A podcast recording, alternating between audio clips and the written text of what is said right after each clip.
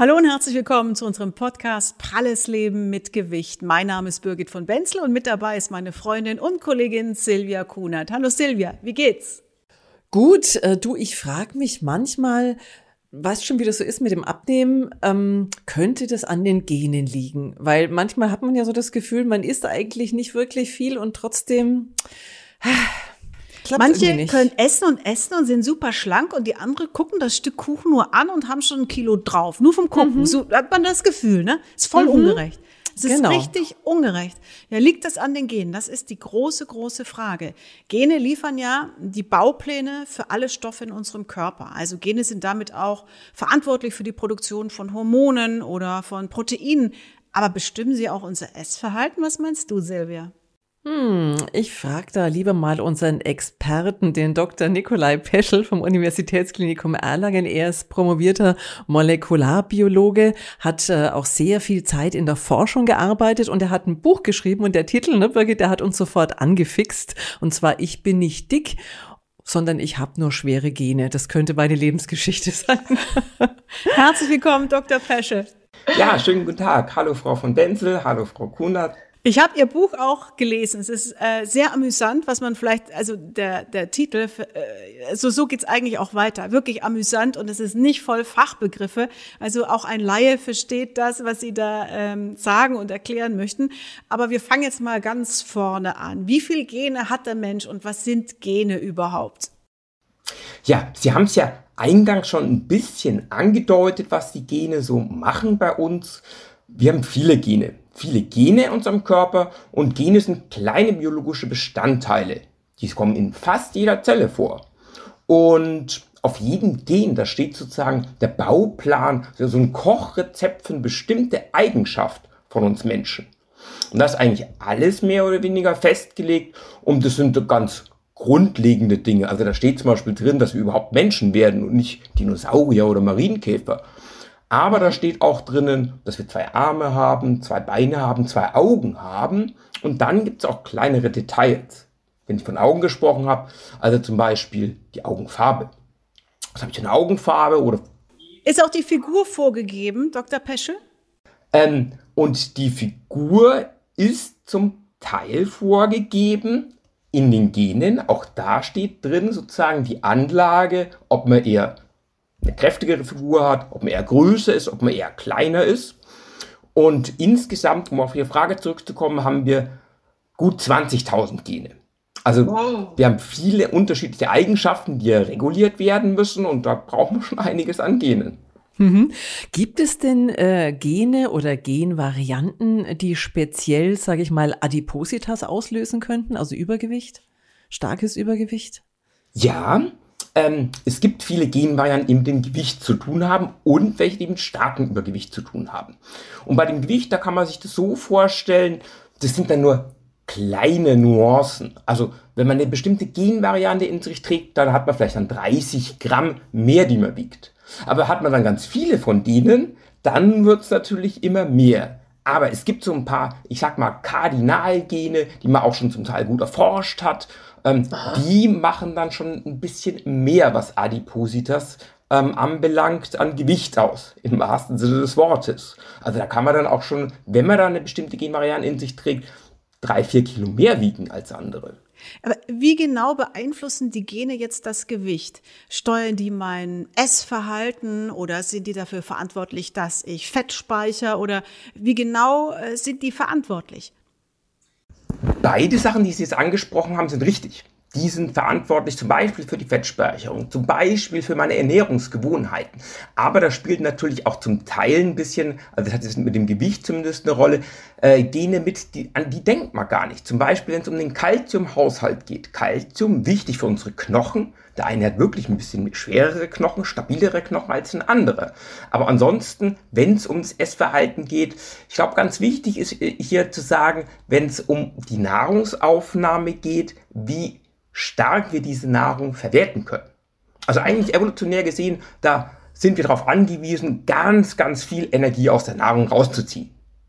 Früher war es ja so, wir jagen äh, das Mammut, einmal in der Woche bekommen wir da was zu essen und dann müssen wir speichern. Und je nachdem, wie gut wir das, die Nahrung verwerten können, nehmen wir natürlich dann auch mehr Gewicht zu.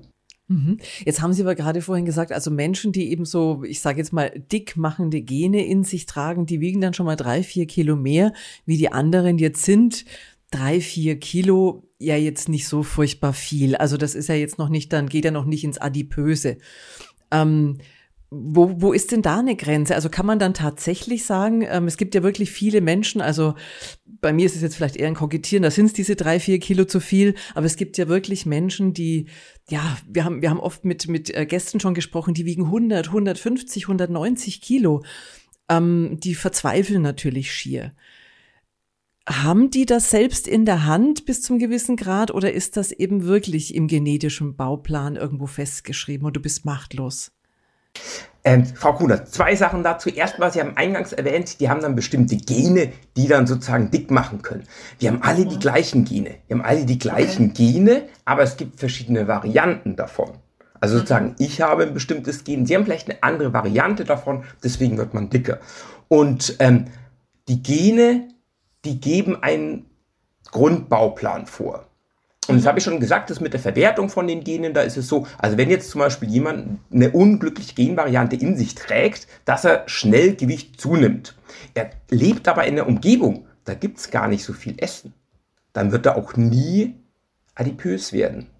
Aber wir leben in einer Überflussgesellschaft. Das heißt, wenn wir von Grund auf die Information von unseren Eltern mitbekommen, wir können sehr gut die Nahrung umsetzen, dann nimmt man natürlich dann eben nicht nur ein, zwei Kilo zu, sondern immer mehr und immer mehr. Und dann kommt vielleicht noch eine andere Genvariante dazu, die hat nichts mit der Nahrungsaufnahme zu tun, sondern die hat mit dem Hunger, mit dem Verhalten zu tun, dass wir hungrig sind oder gesättigt sind. Und da kann natürlich dann sich das immer mehr aufschaukeln. Und deswegen kann es durchaus sein, dass eine Adipositas auf den Genen beruht. Dass man da sozusagen die Voraussetzung mitbekommen hat. Da wird auch schon viel geforscht, also das interessiert äh, viele Menschen. Und 2007 hat man ein Dickmacher-Gen gefunden, das sich FTO nennt. Was hat es mit dem auf sich, mit dieser Genvariante? Was tut die? Das FTO-Gen ähm, ist ein Gen, was man schon sehr gut untersucht hat, eben mit dem Hinterblick, äh, Hintergrund Adipositas, die Krankheit, die ist natürlich weltweit auf dem Vormarsch.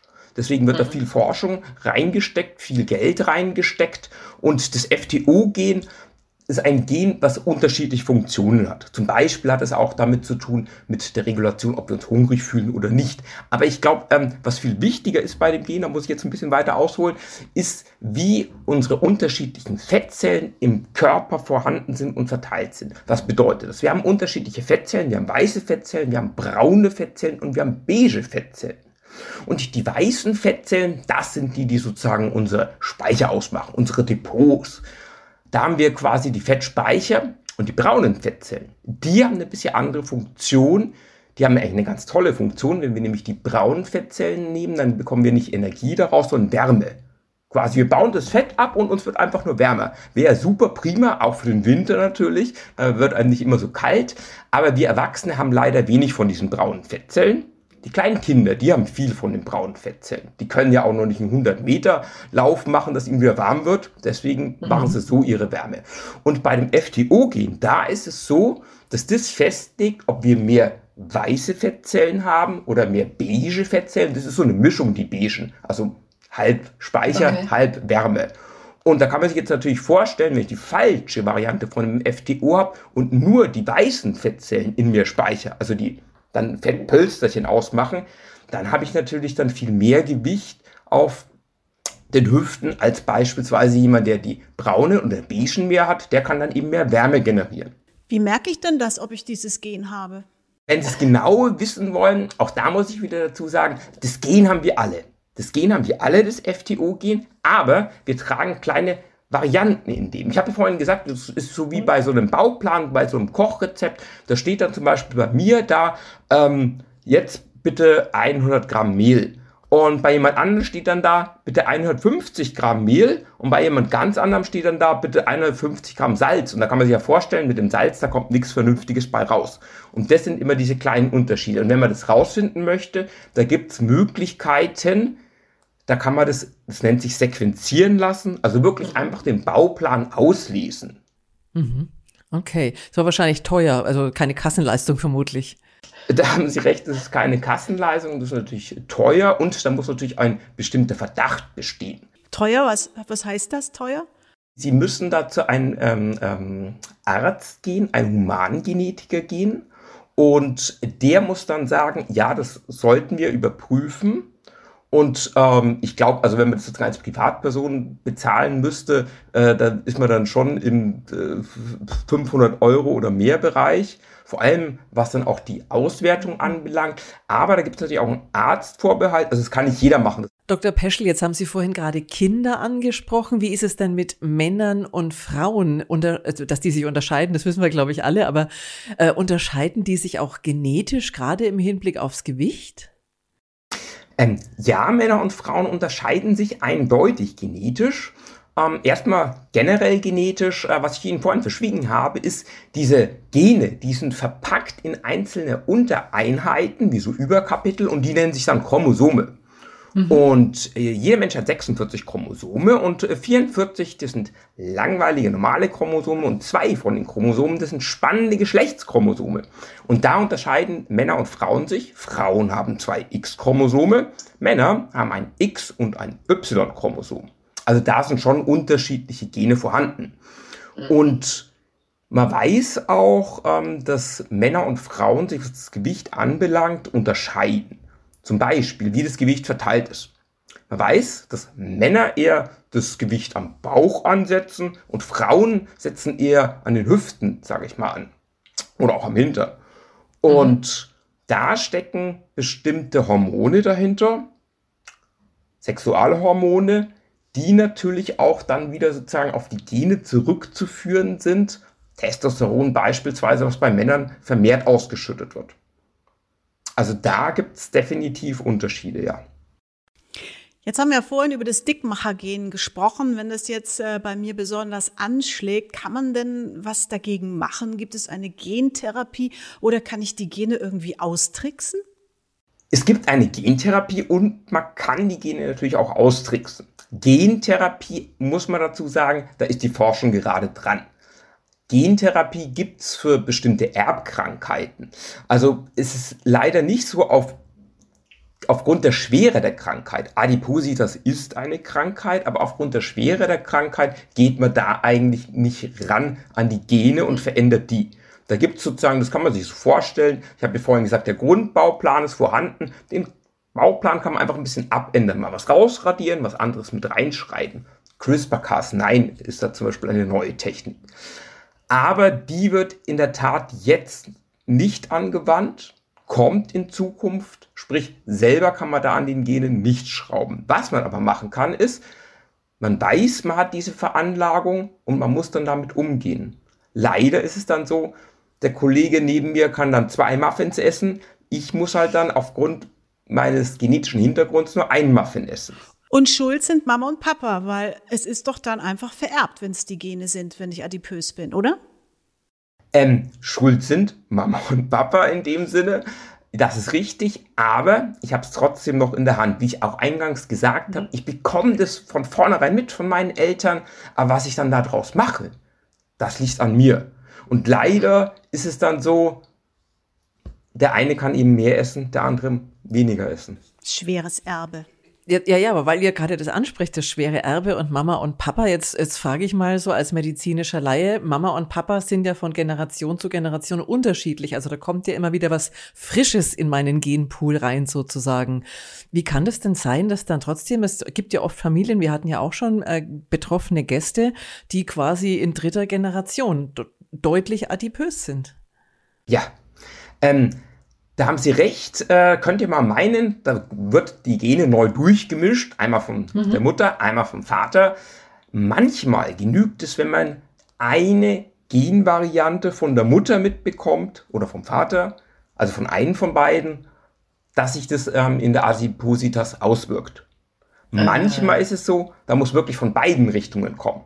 Vom Vater und von der Mutter, dass sich das bei mir auswirken würde. Das mhm. heißt, ähm, das ist wirklich manchmal so, jede Generation wird da bedacht, in Anführungsstrichen. Bei manchen ist es so, die haben dann Glück gehabt, da sind die Eltern adipös, aber es wirkt sich nicht auf den Nachwuchs aus. Jetzt hat Fett manchmal auch seinen Sinn. Sie schreiben in Ihrem Buch, es hat sich evolutionär als sehr sinnvoll erwiesen, Fett für das Gehirn anzulegen. Was bedeutet das denn? Können Sie uns das erklären? Ja, ähm, kann ich gerne erklären. Äh, bei dem Gehirn ist es so, man schaut einen Menschen an, der wiegt vielleicht 70, 80 Kilo. Und das Gehirn, das wiegt vielleicht 1 Kilo, 1,5 Kilo. Also nur ein Bruchteil davon. Aber unser tolles Gehirn, so toll es auch ist, verbraucht wahnsinnig viel Energie. Das verbraucht insgesamt über 20 Prozent von aller unserer Energie, die wir am Tag brauchen, nur das Gehirn, obwohl es so klein ist. Und das Gehirn selber sollte aber nie trocken laufen. Sprich, das ist ständig auf Energie angewiesen. Und wenn es keine Energie zur Verfügung hat, denken Sie zum Beispiel an ähm, einen Hirnschlag, wenn dort das Gehirn nicht mehr versorgt wird. Das genügt Minuten und schon bleibt, ähm, kommt ein bleibender Schaden oder der Mensch stirbt. Und da macht es natürlich Sinn, dass immer genügend Energie da ist, um dieses hungrige Gehirn auch zu füttern. Und deswegen das ist auch wieder so ein evolutionäres Erbe aus der Vergangenheit, ähm, werden da die Fettpölsterchen angelegt, damit auch wenn man eine Woche lang kein Mammut erledigen kann, man noch genügend Energie zur Verfügung hat. Heute muss man natürlich sagen, Nachteil. Heute gehen wir einfach im Supermarkt oder den, zum Kühlschrank und haben jederzeit das Essen parat und bräuchten gar keine Fettpölsterchen. Wer weiß, wie es in tausend Jahren ist mit uns Menschen, wenn es uns da noch gibt. Vielleicht ist es da von den Genen her angepasst, evolutionär und ganz anders. Hm.